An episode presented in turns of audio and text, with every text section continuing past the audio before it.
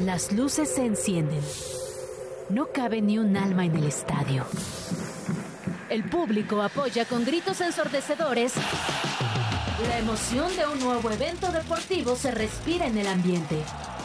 Grand Slam ya está aquí, con un punto de vista fresco y muy divertido sobre el mundo de los deportes. Que suene el silbatazo inicial.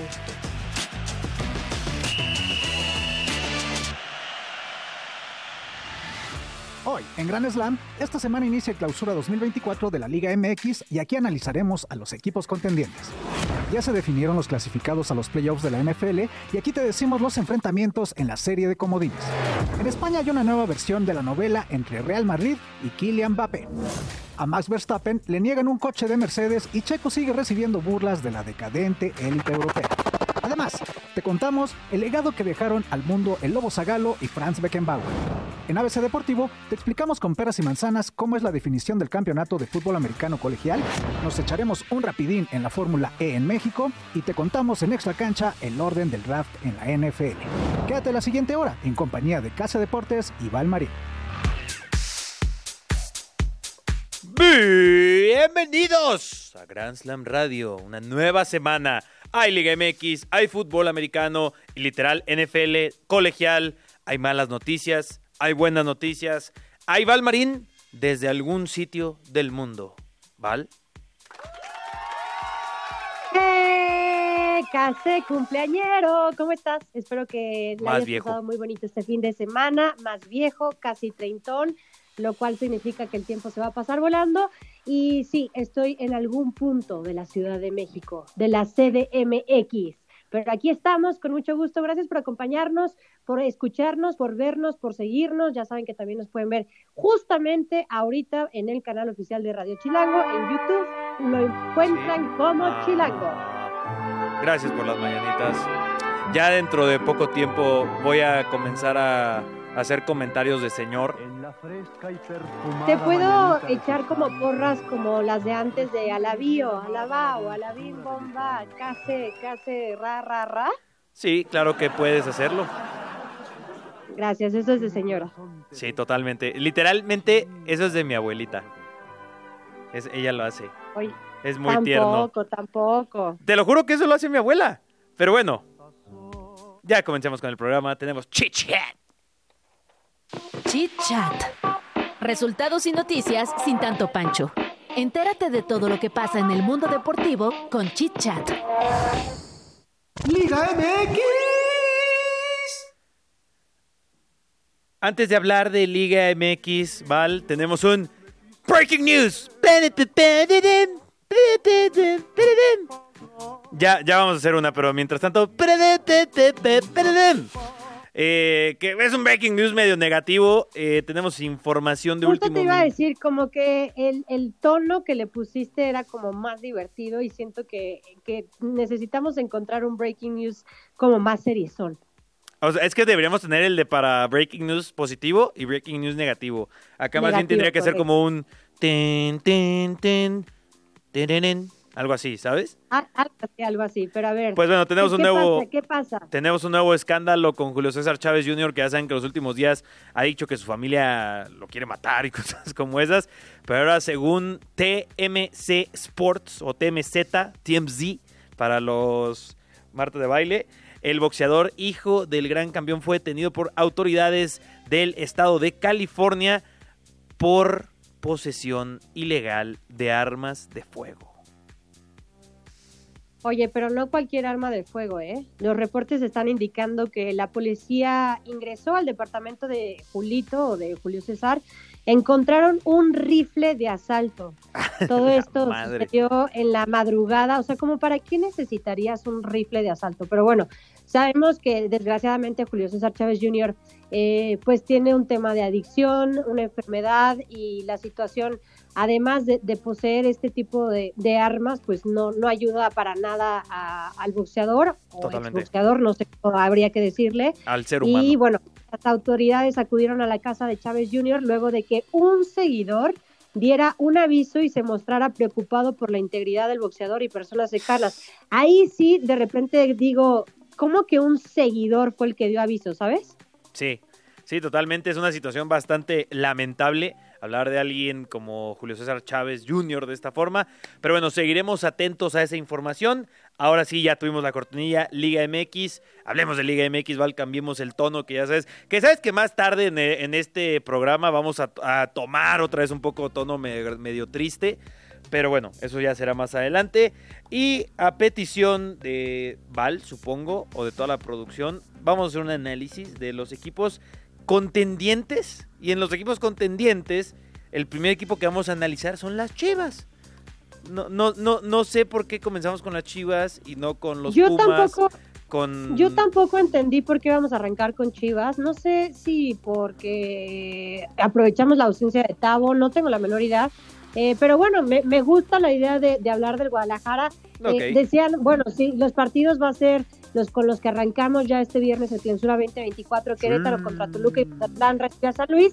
A nadie le importan esos equipos por lo que estamos viendo, porque si vamos a hablar de equipos contendientes en este torneo, no sé por qué hablamos de las Chivas, pero bueno, hablemos de esta nueva era de Fernando Gago y, y porque todavía no hay firmita, la situación del Chicharé. Sí, sí. Fíjate, yo creo que las Chivas ya quitando de que si es contendiente o no, sí debo decir que es uno de los equipos que más me interesan esta temporada porque sí me gusta el tema Fernando Gago, es este eh, perfil de entrenador moderno, no solo por cómo se viste, que se viste bastante bien Fernando Gago, sino por cómo dirige, ¿sabes? Eh, y la última vez que trajeron un perfil similar por, digo, y guardando distancias, y filosofías un poco similares en cuanto a fútbol, pero también fachita y todo, Matías Almeida. Y es una leyenda de las Chivas prácticamente. No hay seguidor de Chivas que no recuerda a Matías Almeida con cariño. Por supuesto que no, la verdad es que él hizo una era, yo lo podría decir así, con el Guadalajara, consiguió títulos, no sé si esta parte de que de verdad, o sea, argentino, cabello larguito, joven, como que sea este, ya sabes, cuando, cuando tienes como un gusto particular, creo que, que este es el caso de Guadalajara, ¿no? Ahora.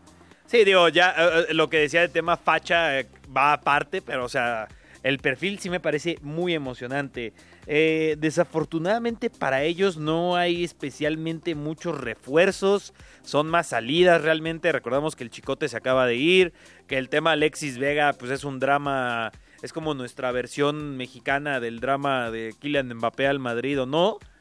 Y, el refuerzo quizás como más emocionante, más allá del de Chicharito, que como bien mencionas, no ha firmado.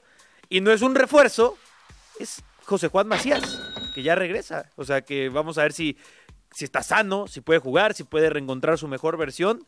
Pero de ahí en más, poco o nada. Pues lo del Chicharito, bueno, ya creo que lo habíamos comentado cuando fue el breaking news de que iba a llegar al Guadalajara. A mí no me ilusiona tanto, lo que podría llamar más la atención es la situación de JJ Macías, pero no quiero cantar hasta que lo veamos dentro del terreno de juego, porque así fue el torneo anterior, donde era la contratación, el momento de JJ Macías, y bueno, ya todos sabemos lo que sucedió. Vamos a ver qué pasa con las Chivas. Eh, voy a, eh, ¿cómo se dice? Que no, no, voy, no quiero opinar, no me quiero adelantar a los hechos y quiero ver realmente de qué está, están hechos estos, estos, estos muchachos ahora con Fernando Gago. Estoy completamente de acuerdo. Rápidamente con la Liga MX, por ahí surgió un rumor que vincula al chino Huerta con la Serie A. Puntualmente se dice el Napoli y Lazio están interesados en su servicio, según el portal Corriere dello Sport. Que ya te digo yo, en mis tier list de fuentes, Val, Corriere dello Sport está algo abajo. Si es en las que dices, mm, no lo sé, Rick. Pero bueno. No lo sé, Rick. Literalmente. Falso. Eh, la pregunta que sí nos trae este rumor que ya yo digo que es más humo que realidad pero si el chino Huerta podría jugar en la Serie A y puntualmente un equipo como el Napoli, que ahora mismo es un desastre, o la Lazio de Mauricio Sarri, que ellos están inclusive en la UEFA Champions League, se enfrentan al Bayern Múnich. Yo, yo sí veo al chino Huerta saliendo del fútbol mexicano. Y fíjate que el, el, calcio no me parece un mal escenario para el estilo del chino. De acuerdo. Este, evidentemente hay equipos que ya los mencionabas, que ya tienen experiencia teniendo a mexicanos y estilo mexicano. Eh, y la verdad es que me llamaría bastante la atención ver al chino Huerta en el calcio. Yo creo que le iría bastante bien. Sería una gran, pero gran, ¿qué digo? Escuela, universidad para él. ¿Qué digo universidad? Una maestría para el chino Huerta. Eh, ca- pero bueno, catre- vamos, catedrático. Tú, exactamente. ¿Tú sí crees que llegue a- al calcio? Eh, no, no, no, no creo, la verdad. O sea, me gustaría, y estoy de acuerdo contigo, que el perfil me gusta, que si se fuera al fútbol europeo y pudiera elegir una de las cuatro grandes ligas, probablemente mi primera respuesta sería el calcio italiano. Eh, el, el Napoli no me parecería un buen destino. Como te dije, están en un mal, mal escenario.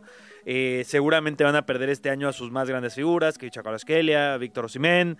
Va para abajo ese equipo. La Lazio todavía creo que tiene jugadores interesantes jóvenes con quien podría compaginar muy bien. Gustav Isaksen, eh, veteranos como Pedrito Rodríguez, de quien podría aprender. Chiro Immobile, que es una de las más grandes figuras del fútbol italiano de los últimos Ahí 10 estaba. años. O sea, aunque el equipo vaya a la baja, creo que no sería, no le quita que sería una gran experiencia para, para el Mm. chino, ¿no? A ver, si me hace elegir entre el Napoli y Lazio, Lazio, ¿eh? Pero sin duda alguna. Napoli.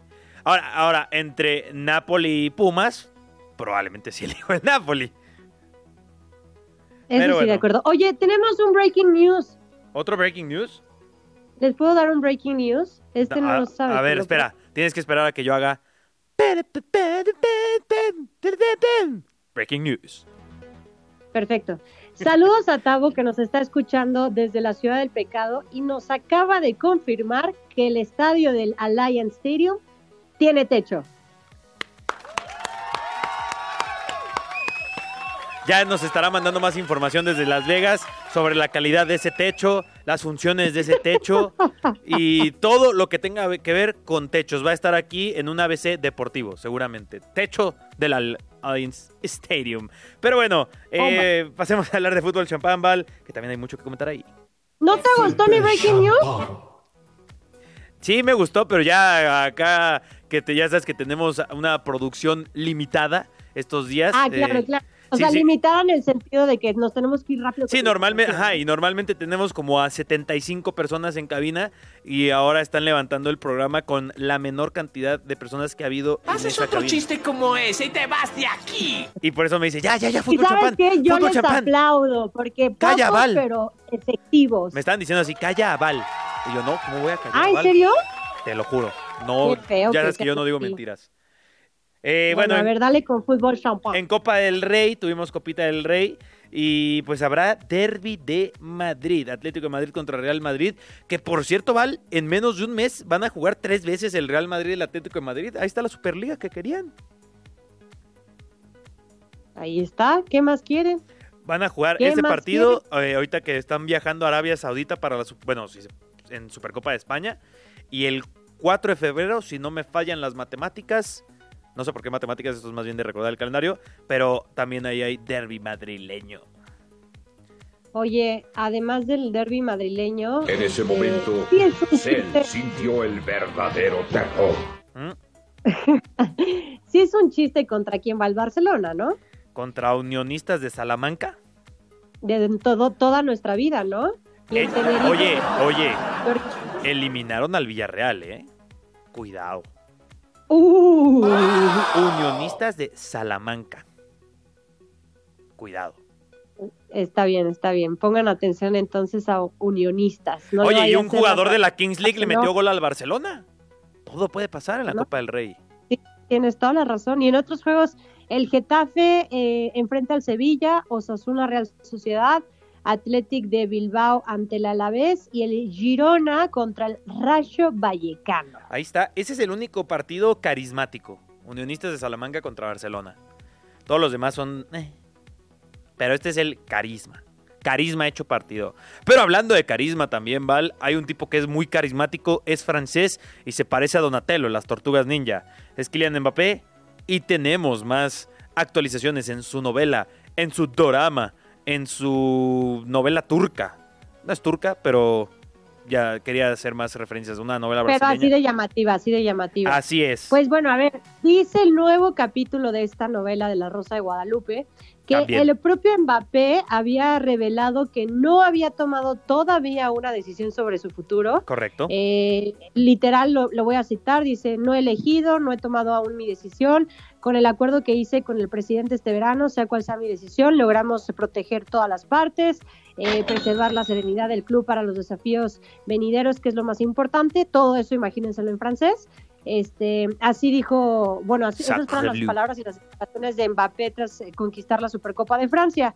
Eh, yo digo que ya, ya se los había comentado aquí en Grand Slam. Yo digo que eso ya está más Oye, que Val. cerrado y que Kylian Mbappé va a llegar al Madrid. Pero espera que, o sea, lo de ayer fue una locura. Porque primero sale, o sea, y todo esto fue como en un lapso de una hora. Sale Times y dice que no va a llegar al Real Madrid y que es la Premier League.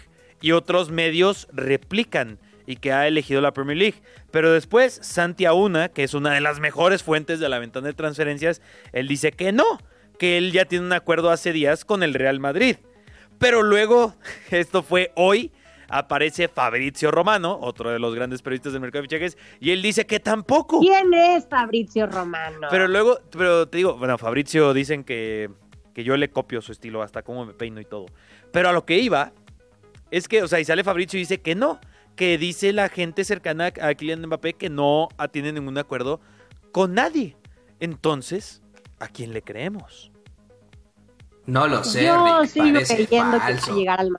¿Tú cuál crees que sea la versión Yo, oficial? la versión que yo apostaría que es la real es que la misma familia de Kylian Mbappé, y sobre todo su madre, que ella está muy involucrada en todo esto, es la que está filtrando toda esta información. Ellos quieren que haya esa desinformación, quieren desesperar al Paris Saint Germain, quieren desesperar al Real Madrid, quieren desesperar al mundo, pero sobre todo en el tema, en el tema de su contrato, porque sabemos que a Kylian Mbappé le gusta el dinero y quién lo puede culpar, pero le gusta mucho el dinero y por eso está saliendo toda esta información en donde te digo, habrá desesperados, pero veremos qué ocurre. Aquí lo estaremos siguiendo. Es una de mis labores, el mercado de fichajes. Pero ahí ya terminamos con fútbol porque tenemos que hablar de la NFL.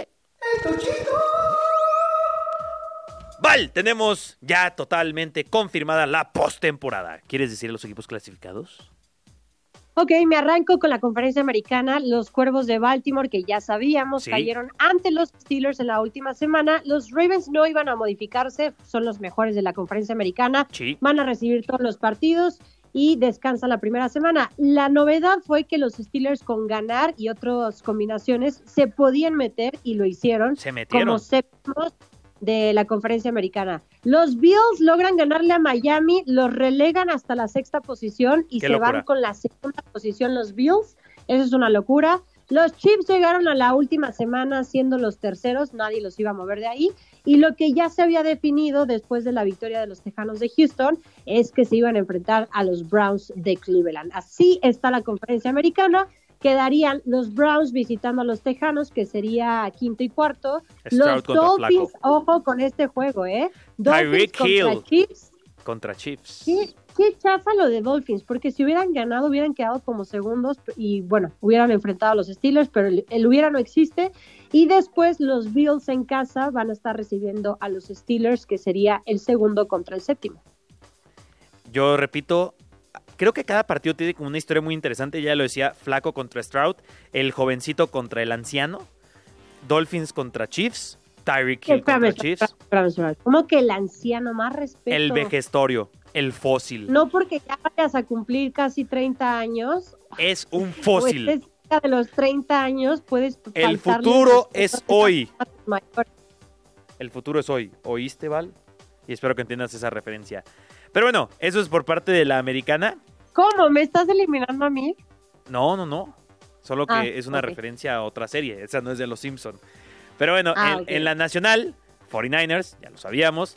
Cowboys, que ganan también su división. Los Lions, que son campeones divisionales por primera vez desde 1993. Qué locura eso. Los Tampa Bay Buccaneers, que se metieron ganando su división, sabrá Dios cómo. Eagles, que se está desinflando más que... ¿Qué qué?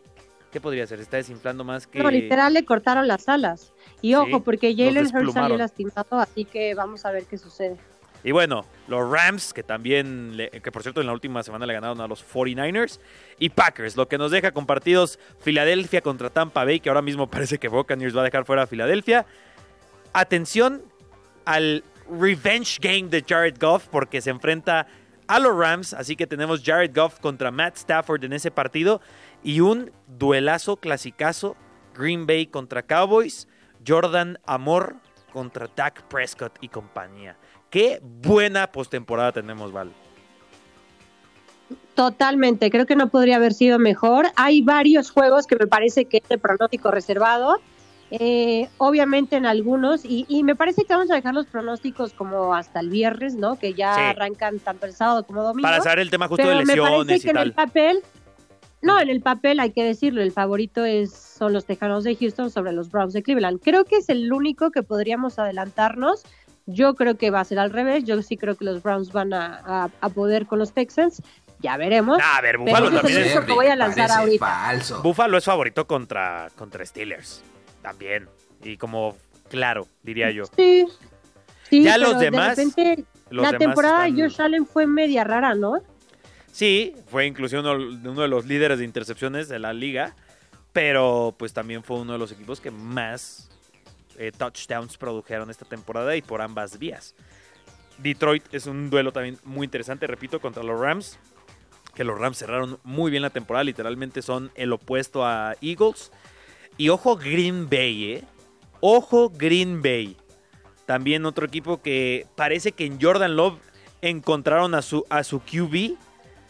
Ojo que su ofensiva es muy buena y también ya despertó el juego terrestre con Aaron Jones y compañía. Me gusta Sí. Green Bay, pero se enfrentan a Cowboys. Sí, pero yo creo que ahí se va a notar la, la- la poca experiencia en postemporada y además que no es en el Lambeau Field. A mí me gusta muchísimo Love, pero sí creo que le va a pesar mucho esta postemporada. Puede ser. Y además Dak Prescott y Lamb. CeeDee Lamb que tuvo una temporada histórica, literalmente. Oye, que hubo mucha historia. Pu- Puka Nakua, el rookie con más yardas aéreas. Eh, Para mí, ¿eh? por encima de CJ Stroud. Probablemente así lo sea. Pero bueno, ya nos está diciendo por acá que ya, ya basta de NFL. Yo podríamos seguir hablando, hablando, hablando, hablando. Pero ya tenemos que ir a notas rápidas. El presidente de la Confederación Brasileña de Fútbol despidió al director técnico Fernando Diniz. Ahora el principal candidato a ocupar el cargo es el actual entrenador del Sao Paulo, Dorival Jr. Chris Paul, base de los Golden State Warriors, se fracturó la mano izquierda durante la victoria sobre los Pistons. Los Warriors informaron que Paul deberá someterse a una cirugía para tratar la lesión. Anthony Joshua y Francis Ngannou llegaron a un acuerdo para la pelea de peso pesado en Riyadh, Arabia Saudita. Esto según las propias autoridades del deporte y entretenimiento de aquel país. La pelea se llevaría a cabo el 8 de marzo. Nadal expresa su preocupación tras la molestia durante su derrota ante Jordan Thompson en los cuartos de final del ATP 250 de Brisbane. Asegura que el problema está en una región similar a la del año pasado. John Mourinho se despide del Atlético San Luis. El venezolano decidió reforzar a los rojinegros del Atlas para el inicio del Clausura 2024, esto de acuerdo a diversos reportes. Esto es Grand Slam, regresamos. Hasta el mejor atleta necesita una pausa de vez en cuando. Aprovecha estos minutos para descansar, rehidratarte y prepararte para regresar con todo.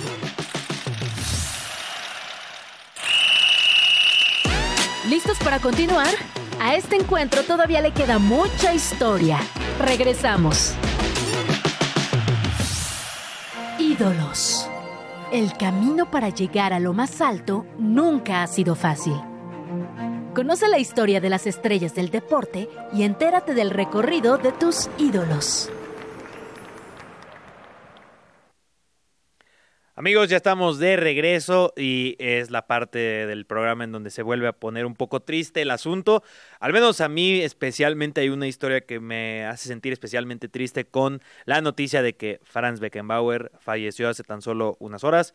Eh, murió a los 78 años de edad, estaba bastante grave de salud. Y no solo eso, también eh, Mario Lobo Zagallo, también él falleció él a, los 92 años.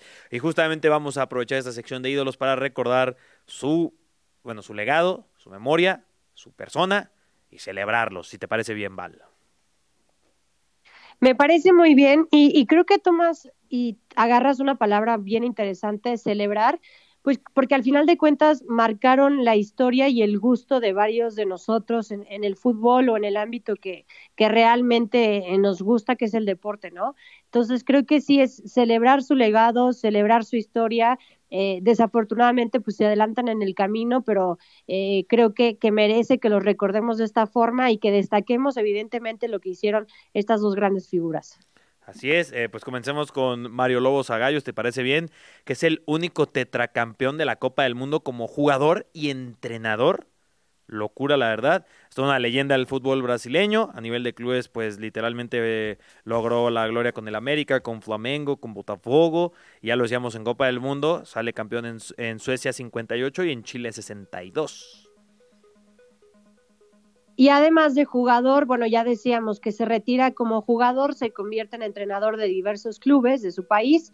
Eh, regresaría a la gloria con la selección de Brasil, lo puso en lo más alto al ganar la Copa eh, del Mundo en el 70 como estratega y después obtuvo por última ocasión un título mundial, eh, solo que ahora fue como asistente, ya no como director técnico como tal, en la edición 94 que se jugó en Estados Unidos.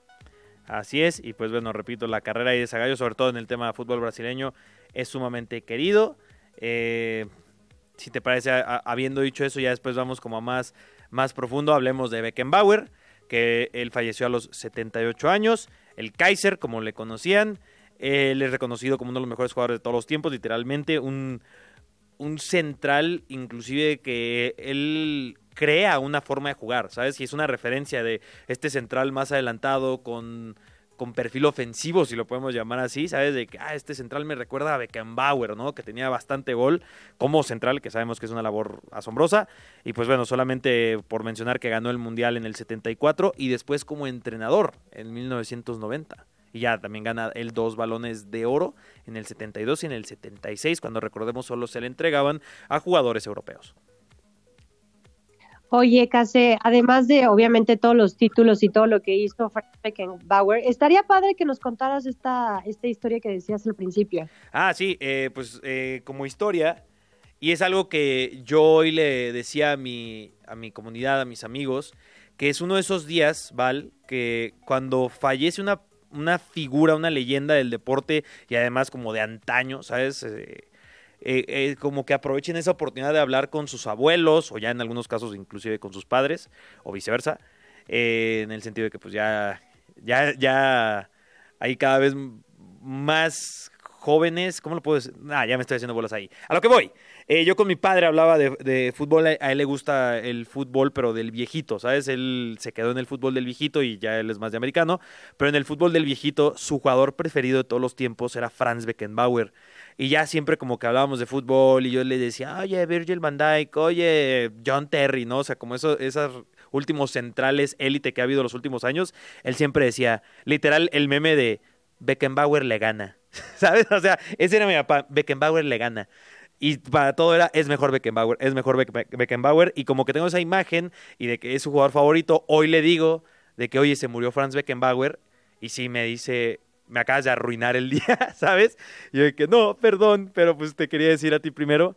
Y sí, es así como algo ahí que yo tengo, nuevamente historias personales que seguramente muchos de ustedes ahí tienen, algún, alguno de ustedes a lo mejor le tocó verlo jugar, o a su padre o a su abuelo, pregúntenle, creo que es una muy buena oportunidad para ello. Y pues lamentable, ¿no? Se va una de las más grandes figuras del fútbol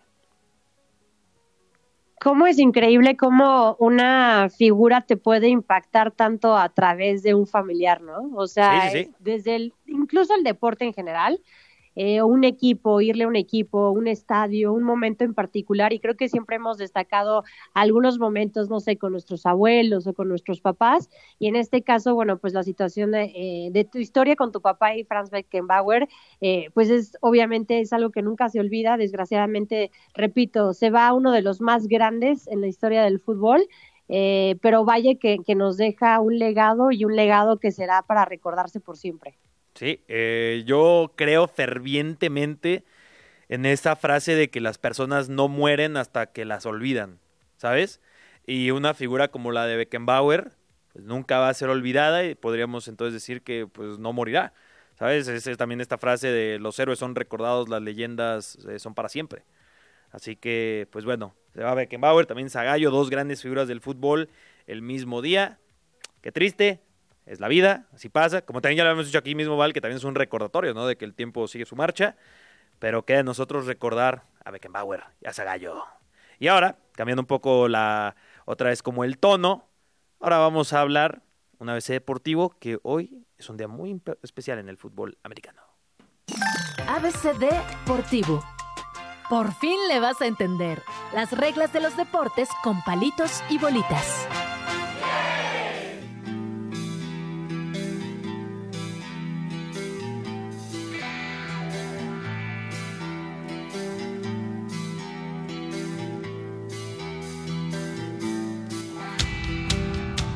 Oye, si alguien está poniendo 105.3 de FM y escuchan ese cumbión, deben saber cuál es. Val, ¿sabes qué canción es, no?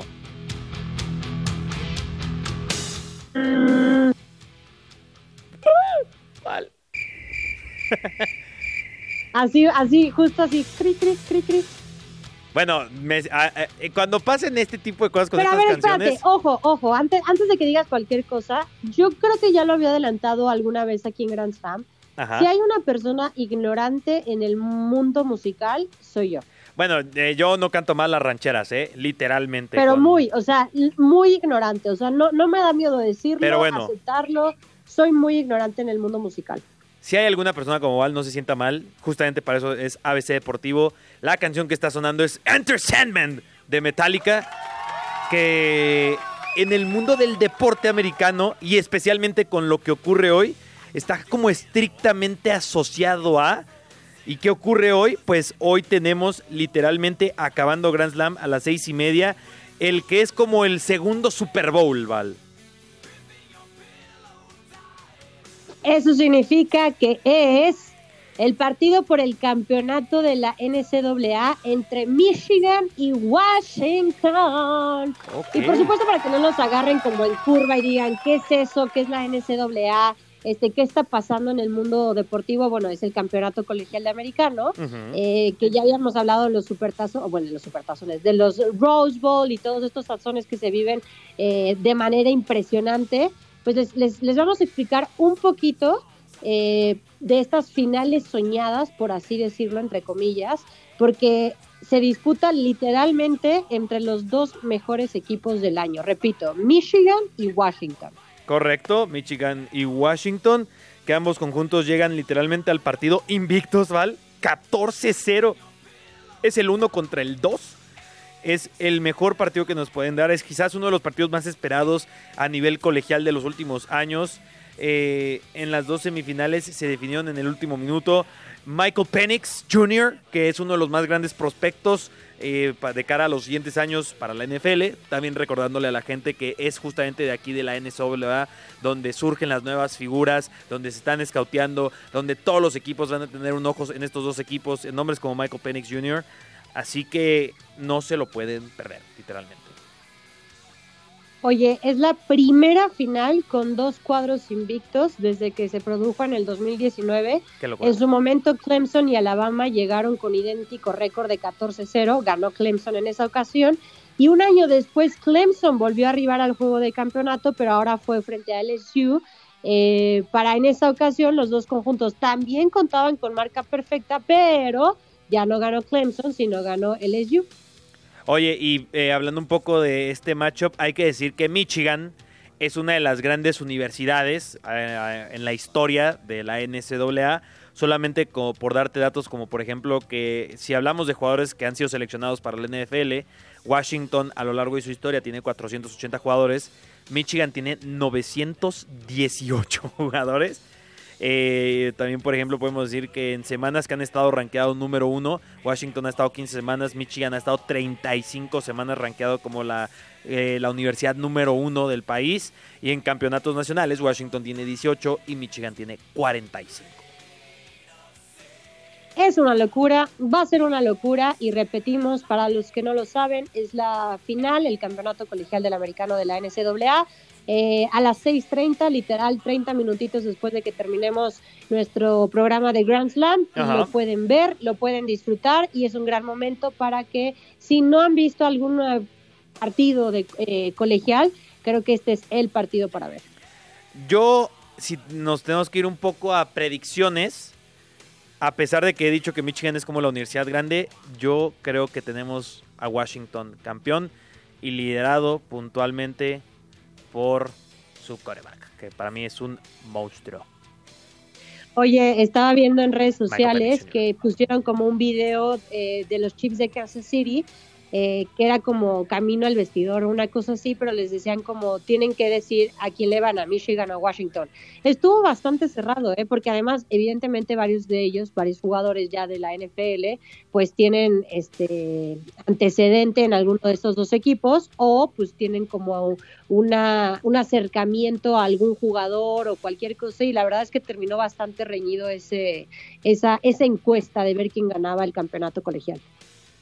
Pero bueno, eh, yo algo que quiero mencionar, que me parece impresionante, Val, en los Estados Unidos, nuevamente Estados Unidos haciendo las cosas en el deporte de forma fabulosa, cómo hacen que en NCAA, no solo en americano, en básquetbol, oye, solamente en, el básquetbol femenil, que inclusive algunos dicen que es mejor que la eh, WNBA, pero el nivel que hay en el, en el colegial, ¿no? O sea, son ligas profesionales ya, literalmente. Dicen que es como el salto a lo profesional, pero en cuanto a afición, en cuanto a lo que generan, el espectáculo, la calidad, el nivel, el, fútbol colegial y el deporte colegial en Estados Unidos es impresionante.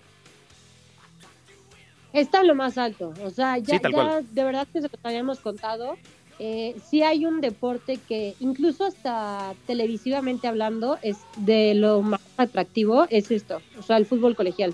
Es una locura, el ambiente es una locura, todos los ojos están en esos partidos, incluyendo a los profesionales, este, te digo, todos, o sea, quieren ser parte de, este show, porque es eso, es un espectáculo, pero deportivamente hablando es, es, este, es, es, de lo más top, de lo más alto a nivel, eh, no profesional, pero sí colegial.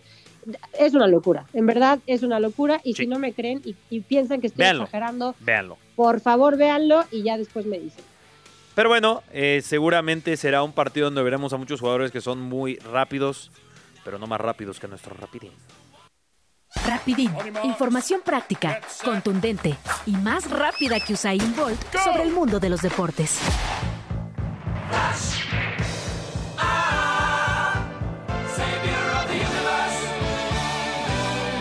¿Nos echamos un rapidín? Hoy les voy a contar todo sobre la Fórmula E, el campeonato mundial de monoplazas eléctricos de la Federación Internacional del Automóvil. Los planes para crear esta categoría comenzaron en el ya lejano 2011, cuando el presidente de la FIA, Jean Todt, y el empresario español Alejandro Agag se dieron cuenta de que los coches que funcionaban con gasolina algún día llegarían a su fin, dejando la puerta abierta para la llegada de otro tipo de tecnologías alternativas, como la electricidad.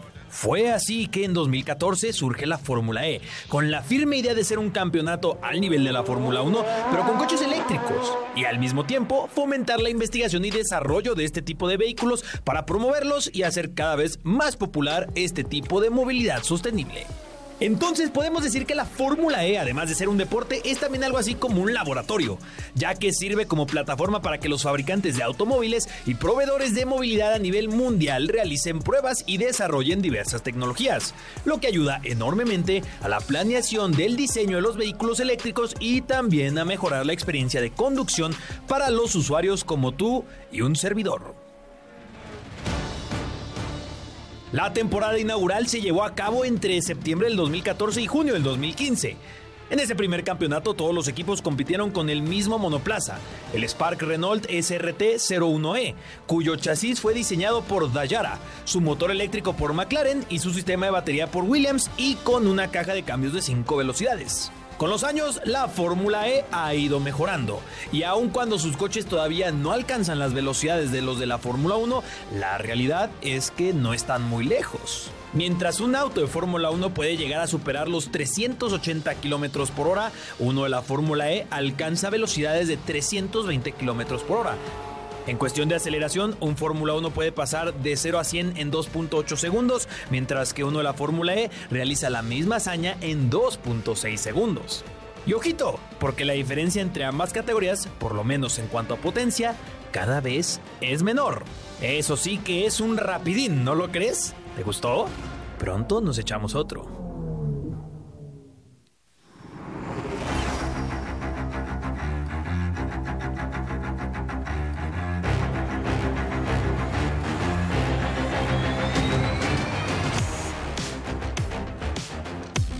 ¡Hola! El himno de la Fórmula E está cañón, ¿eh?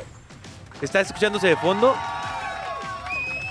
O- o- esos, esos violines. Siempre va a haber una razón para escuchar los himnos de la Fórmula 1, Oye, pero el de la de la Fórmula E. Fórmula E. Yo, yo nunca lo había escuchado.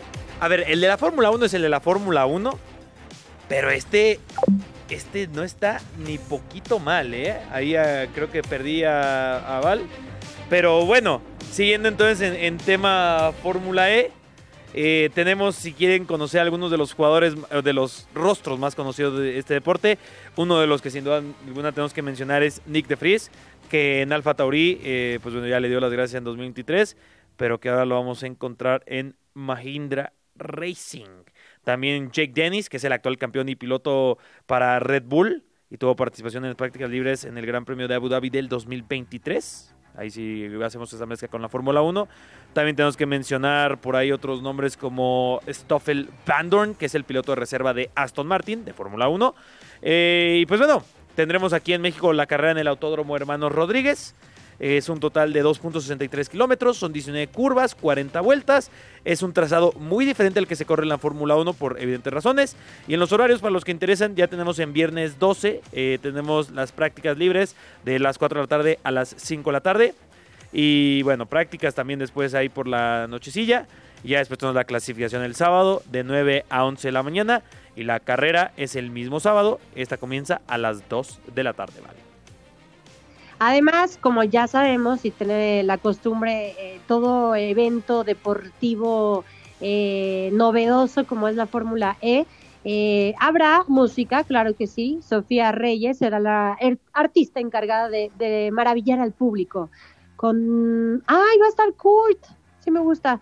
Y DJ Joven. Salero y Zully, que no tengo la menor idea de quiénes son. No, Kurt es como más popero. Ah, bueno, Kurt. Yo no lo conozco, la verdad. Oye, y para la gente que Además como... hay área para niños, zona de comida, gaming, arena con simuladores. Oye, eso no hay en la Fórmula estar 1. bastante cool, ¿eh? ¿Eh? bien, ¿eh? Eso no lo he visto en la Fórmula 1 aquí cuando viene, ¿eh? Bueno, pero sí hay área para todo. No, digo, acá la Fórmula E es bastante interesante.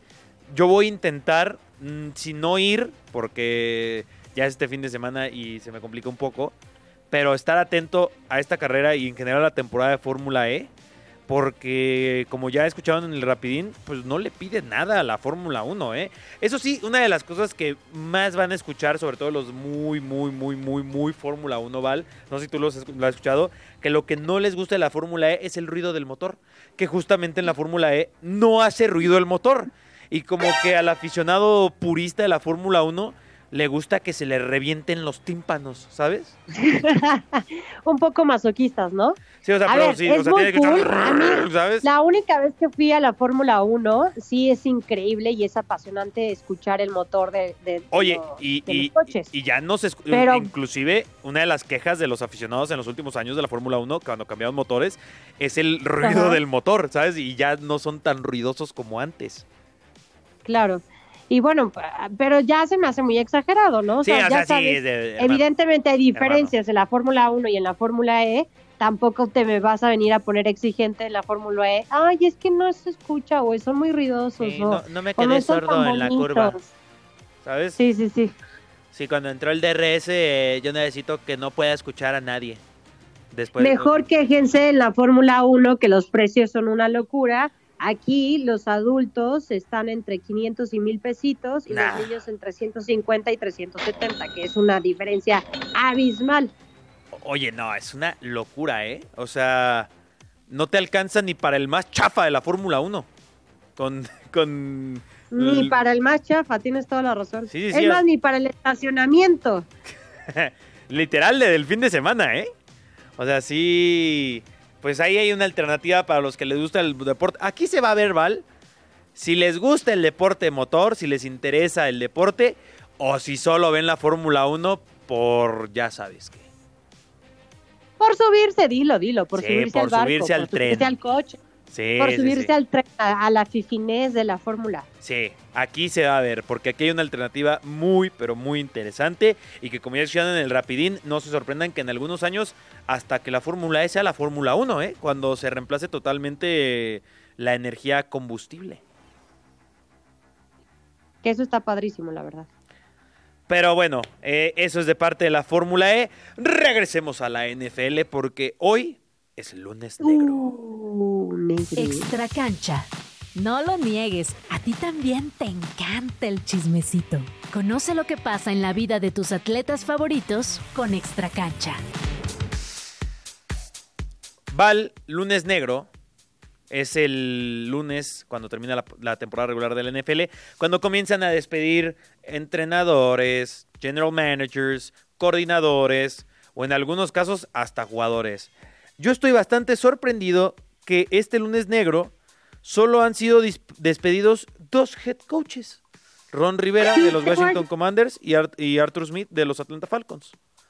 Que eso ya estaba súper anunciado, pero yo también, ¿eh? O sea, siento que ha sido un lunes medio gris, no tan negro. Porque Exactamente. normalmente sí estábamos muy, muy acostumbrados a que hubiera de que 10 despidos y, no, o sea, una locura. Son 32 equipos, hay que decirlo. Si bien 14 pasan a la postemporada, sería muy raro que en un lunes, después de que terminara la temporada regular, alguno de esos 14 equipos eh, sufriera alguna baja. Eh, pero bueno, lo de Ron Rivera ya era bastante anunciado. Sí. Eh, se va como head coach de los Commanders. Que Después de cuatro temporadas, la paciencia se termina en la capital de los Estados Unidos. Eh, Rivera dejó una marca de 24-41 que fue completamente negativa. Sí. Y también otro de los equipos que simplemente eh, defraudó son los Falcons de Atlanta con Arthur Smith. Eh, terminó la temporada con marca de 7-10 y de hecho es el equipo que se ha ido, de cierta forma, pues creo que acostumbrando a cerrar este tipo de marcas desde el 2017. Sí, aquí, por ejemplo, yo a Arthur Smith lo que sí le recrimino es que no haya utilizado más a Bijan Robinson. Es una locura. Y oye, una cosa que yo te quería contar que estaba escuchando en estos eh, podcasts de insiders de la NFL. Eh, en los Saints, que sabes que no entraron a la postemporada, eh, salió esta noticia de en la última jugada de la temporada regular de los Saints intentaron conseguirle un touchdown a Jamal Williams. Pero Ajá, Dennis y los Al- 30 puntos y que, y que Ajá. hubo polémica con los head coaches. porque final, Dennis ¿no? Allen, él quería que se encara, y, o sea, que ya terminaran y no hubiera eh, touchdown, pero que todo el equipo le dijo, o sea, y no le dijo, más bien entraron al campo, hicieron un audible, que es cambiar la jugada que tenía preparada el coach, y, y corrieron para que Jamal Williams anotara su touchdown. Y ya cuando, y, y salió a hablar el, el head coach y decir, no, pues sí, me mandaron al rifle. A mí me parece una situación terrible, ¿sabes? O sea, y que todo el mundo sepamos de que tus jugadores no te respetan. Es, oye, a mí me sorprende que no hayan corrido a Dennis Allen el día de hoy. Sí, o sea, a ver, creo que fue algo eh, del último juego, ¿no? O sea, porque Sí, sí, sí. aquí estamos tomando en cuenta toda la temporada. Pero eso te habla de que los jugadores no lo respetan. No lo respetan. Sí, o sea, eso sí, tienes toda la razón. Tú sabes que Y en algún otro equipo pasa esta misma situación. Tanto los, los Santos de Nueva Orleans como los Seahawks de Seattle tenían oportunidad de pasar Sí, a la postemporada no en caso de que Green Bay pues perdiera. Situación Oye. que no fue así, pero sí tienes toda la razón. Y eso se ha llevado a todos los reflectores, incluso más que los despidos que hemos platicado, que fueron muy poquitos. Y estos no son despidos, Val, pero hay dos head coaches que podrían ya no estar en equipos y además en los que los recordamos y son legendarios. Estamos hablando Bill de Belichick. Justo iba, iba a cerrar con él, iba a decir Pete Carroll de Seattle, ju- ya que lo Ah, mencionabas. Pero Bill Belichick, que todavía no es oficial, pero pues también parece que esa, esa historia ya se acabó. Yo creo que es más viable la de Bill Belichick que la de Pete Carroll. ¿eh? Sí, Pete Carroll Si inclusive salió a decir que él se quiere quedar. Sí, sí, sí. Yo creo que Pete Carroll se va a mantener. El que sí creo que ya va a finalizar. Y qué triste porque terminaron perdiendo contra los Jets. Eh, Sí. Pero esa es la de Belichick. Qué curioso, ¿eh? Aún así creo que podría tener cupo en cualquier equipo de la NFL, porque sí, la verdad es que es un gran entrenador y, y- y creo que ya su etapa con los Patriotas ya tenía que cerrarse. Oye, yo solo les quiero contar que para mí va a haber dos equipos que van a ser especialmente emocionantes en la que se le conoce como la off-season por las oportunidades que tienen que mejorar. Y yo creo que uno de ellos definitivamente son los Chicago Bears, que ya les contaba que van a tener el pick número uno del draft por el trade que hicieron con Panthers. Pero también, y esto lo digo sin la camiseta puesta, ojo a Las Vegas Raiders, ¿eh? Porque solamente head coach están entre Antonio Pierce o Jim Harbaugh, hablando de, fútbol colegial. y están ahora mismo en- en- entrevistándose o pidiendo más bien la entrevista con varios eh, perfiles muy interesantes para el puesto de GM. Y están a un coreback élite de distancia a ser un equipo contendiente a playoffs, ¿eh? Y ya para finalizar, para toda la- nuestra gente de Marta de Baile, el GM es el gerente general. El, el que se encarga, del, en el que en el fútbol, eh, explicando en términos de fútbol, es el director deportivo, para que lo entiendan así. Correcto. Pero Val, nos espera una semana emocionante y lo que le sigue, Fórmula 1, NFL, Carbo Cup, Premier League, el regreso de la Liga MX, ya está la Liga MX femenil y mucho, pero mucho más. Así que nos despedimos aquí en Grand Slam Radio 105.3 de FM. Para los que están escuchando en el formato de podcast, eh, a través de las distintas plataformas de podcast disponibles o viendo en vivo en el canal de Chilango en YouTube. Muchísimas gracias. Yo soy Carlos Reynoso. Val, muchas gracias. Gracias, se quedan con mala tarde de nuevo. Bonita tarde. Hasta la próxima. El árbitro mira su reloj y... ¡Se acabó! El Grand Slam de hoy ha llegado a su fin. Pero esto solo fue una jornada. La temporada es larga y muy pronto estaremos de regreso con toda la info que necesitas conocer sobre el universo deportivo.